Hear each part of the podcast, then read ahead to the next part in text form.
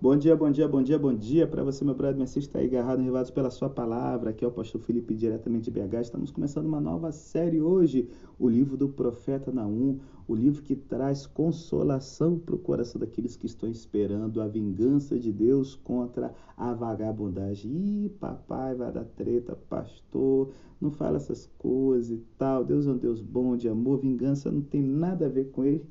Pera aí, então você tem que ler Naum junto comigo. Por quê? Qualquer visão de Deus, galera, que não leve em conta a ira dele, é uma visão distorcida. Só que quando a gente compreende corretamente o conceito da ira divina, a gente acaba aprendendo a lidar adequadamente com o crime em nossa sociedade. Se liga. O capítulo 1 de Naum é impressionante. Ele faz um poema falando sobre a, o poder de Deus, certo? São os primeiros versos. E nesse poema ele fala sem restrição nenhuma, lá no verso 7 o Senhor é bom. E isso é uma coisa boa porque é, os deuses pagãos antigos eles eram aleatórios, eles podiam estar felizes ou chateados com você do nada. A Bíblia nos revela de que para aquele que tem um relacionamento de aliança com Deus, que pratica o bem, que ama a misericórdia, anda humildemente com seu Deus, como diz lá Miqueias capítulo 6, para esse o rosto de Deus sempre vai estar disponível. Deus sempre vai estar ali feliz e, e, sabe, em um relacionamento de intimidade com essa pessoa.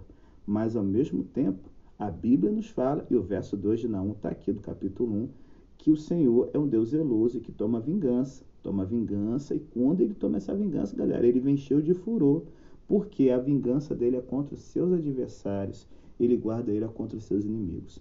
Então, vamos lá. O que coloca em perspectiva a visão que não tinha de Deus é o fato de dizer que o Senhor ao culpado não tem por inocente, como a gente vê aqui no verso 3. Ao ler isso, percebemos que a ira de Deus e a vingança de Deus são conceitos judiciais. Deus, que é bom, deve e irá colocar-se contra o mal. Deus, que é bom, deve e irá punir os culpados. Essa é uma lição que a nossa sociedade precisa desesperadamente aprender, sabe? Criminosos devem ser julgados e punidos, não para que sejam reabilitados ou mesmo para que sejam tirados das ruas. Qual é a visão bíblica? Ela é muito simples. O crime deve ser punido porque um Estado como Deus deve estar ao lado do que é justo e bom. E quando uma pessoa, a gente, faz o mal, é bom para a sociedade, assim como é bom para Deus que vem a justa punição, certo? É verdade que as expressões da ira de Deus nunca se desencaminham como as opressões humanas, certo? Onde a ira judicial pode se desencaminhar e é o que muitas vezes acontece. Então a Bíblia não fala que bandido bom é bandido morto. Bandido bom é bandido transformado.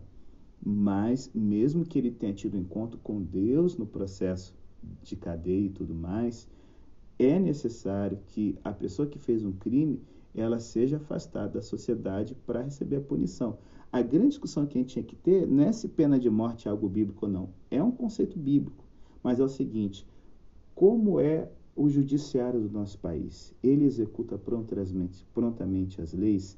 Ele é imparcial? Ele é correto? Ah, mas isso é uma utopia. Não, peraí. A Bíblia não fala que isso é uma utopia. Ela fala que deve haver, sabe, uma fiscalização, um clamor profético da igreja em cima sabe, de como os governantes se conduzem, se eles promovem a vida, se eles promovem a proteção da sua população, se os juízes são imparciais e corretos, se o pessoal está ali, sabe, pronto a admitir a justiça. Por quê? Quando a gente começa a falar assim, ah, não, é, não vamos punir ninguém, deixa passar as coisas, sabe? É, o, o, o coitado ali não é culpado do assassinato, é fruto do meio a gente, cara, acaba tirando a responsabilidade humana pelos atos que são cometidos, tanto bons quanto ruins. Então, assim, isso não é uma visão bíblica. A Bíblia fala que, embora haja uma tentação, Deus não permite tentação que a gente não possa suportar. A Bíblia fala que nós somos responsáveis pelos nossos atos. Embora a Síria seja chamada instrumento do juízo de Deus, não foi Deus que chegou e falou assim: vai lá e tortura, mata criança, bebê. Não, foi uma decisão da nação. Então, assim, a Bíblia nos lembra que os atos maus de homens maus, Deus tem poder suficiente para, no final, promover o plano da salvação e tornar aquilo num bem a longo e médio prazo. Só que a Bíblia também fala que a Síria teria que pagar pelo excesso de crimes que ela havia cometido. Pena de morte é para qualquer crime na Bíblia? Não. é apenas para sequestro e assassinato e alguns outros crimes hediondos. Então, nosso papel como cristão não é, ah, bandeira de pena de morte, pena de morte, pena de morte. Não. É o seguinte: lutar para um sistema judiciário que funcione. Porque no Brasil, quem tem grana protela, certo? A gente vê um monte de casos que é do esquecimento e a corrupção aí comendo geral, juízes que são parciais e aí vai. Outra dica: temos que guardar nossa compaixão para a vítima e não para o criminoso. Ah, temos que ter uma capelania nas cadeias? Com certeza, pessoas podem ser mudadas ali, com certeza, mas lembre, tem gente que é psicopata, sociopata. Essas pessoas têm é, um, um, um, um, não é nenhum problema mental, mas são pessoas que são mais intrinsecamente. E é uma coisa que a gente esquece, porque a gente vai aquela coisa humanista de que todo mundo é bom, todo mundo é anjo. Não é assim. O legal da Bíblia é que a Bíblia fala a vida como ela é. Por isso que quando a Bíblia defende é, a punição ao mal, né? É, e eu quero que você pense aqui a pena de morte que Deus vai fazer em cima dos ímpios no juízo final. É, é, qual o propósito disso? Queria que você pensasse aqui comigo na, numa citação do Patrick Buchanan, que ele diz o seguinte: Uma sociedade moderna que bane a pena de morte não envia uma mensagem de reverência pela vida, mas uma mensagem de confusão moral. Quando banimos a pena de morte, dizemos ao assassino que, não importa o que ele possa fazer com as pessoas inocentes sob nossa custódia e cuidado, como mulheres, crianças idosos, certo?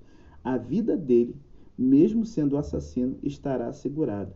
Nós o garantimos antecipadamente, gente. Essa é a verdade. Assim como uma nação que declara que nada fará a ir para a guerra, ela acaba se encontrando à mercê de regimes belicosos, uma sociedade que não executa os seus piores criminosos estará à mercê dos criminosos que não têm escrúpulos e matam pessoas inocentes.